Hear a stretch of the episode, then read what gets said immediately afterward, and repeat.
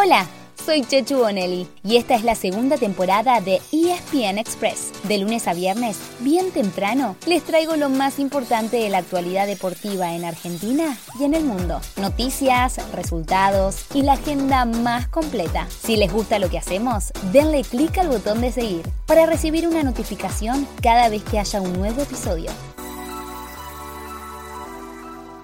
Independiente está atravesando un momento complicado en varios frentes. En lo deportivo, tras una serie de malos resultados, se fue su entrenador, Eduardo Domínguez, pero también lo hicieron su reemplazante interino, Claudio Graf, y el manager, el Rolfi Montenegro. Y en medio de la crisis, suena un nombre muy conocido para hacerse cargo de la dirección técnica, el de Julio César Falcioni. El emperador que viene de dirigir a Colón en el primer semestre ya tuvo dos ciclos entrenando al rojo. El último de ellos se terminó hace muy poco en diciembre del año pasado. Si finalmente toma las riendas, lo presentarían la semana que viene y su primer partido sería ni más ni menos que ante River.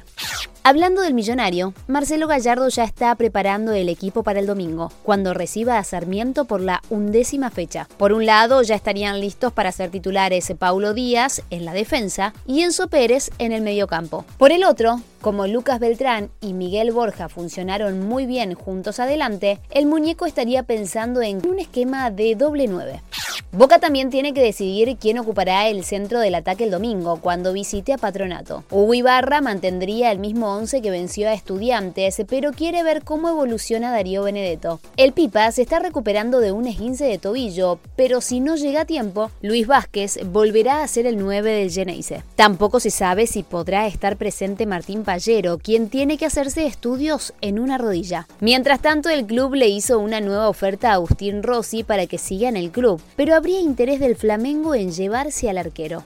En la Copa Argentina, Deportivo Madryn sigue dejando equipos de primera en el camino. Ya había eliminado Huracán y ayer dejó en el camino a Tigre. El matador consiguió empatar 3 a 3 sobre la hora después de ir perdiendo 3 a 1. Pero en los penales, igual que contra el Globo, fue victoria para el Depo que ahora espera en octavos por el ganador entre Rosario Central y Quilmes.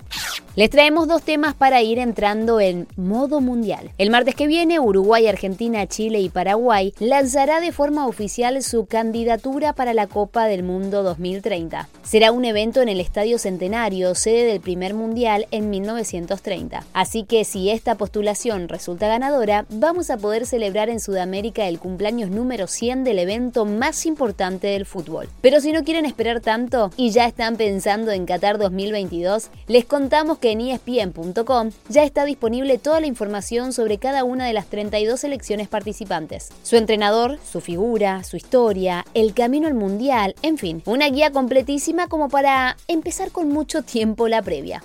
Una vez más, cerramos el episodio de hoy con la actualidad de los argentinos en el tenis. Y de las argentinas, porque ayer perdió Nadia Podoroska en octavos de final de Varsovia. En cuanto a los hombres, Fede Coria se despidió del torneo de Kitzbühel en Austria y hoy, en el torneo de Umag en Croacia, juegan Facundo Bagnis y Sebastián Baez tratando de meterse en los cuartos de final.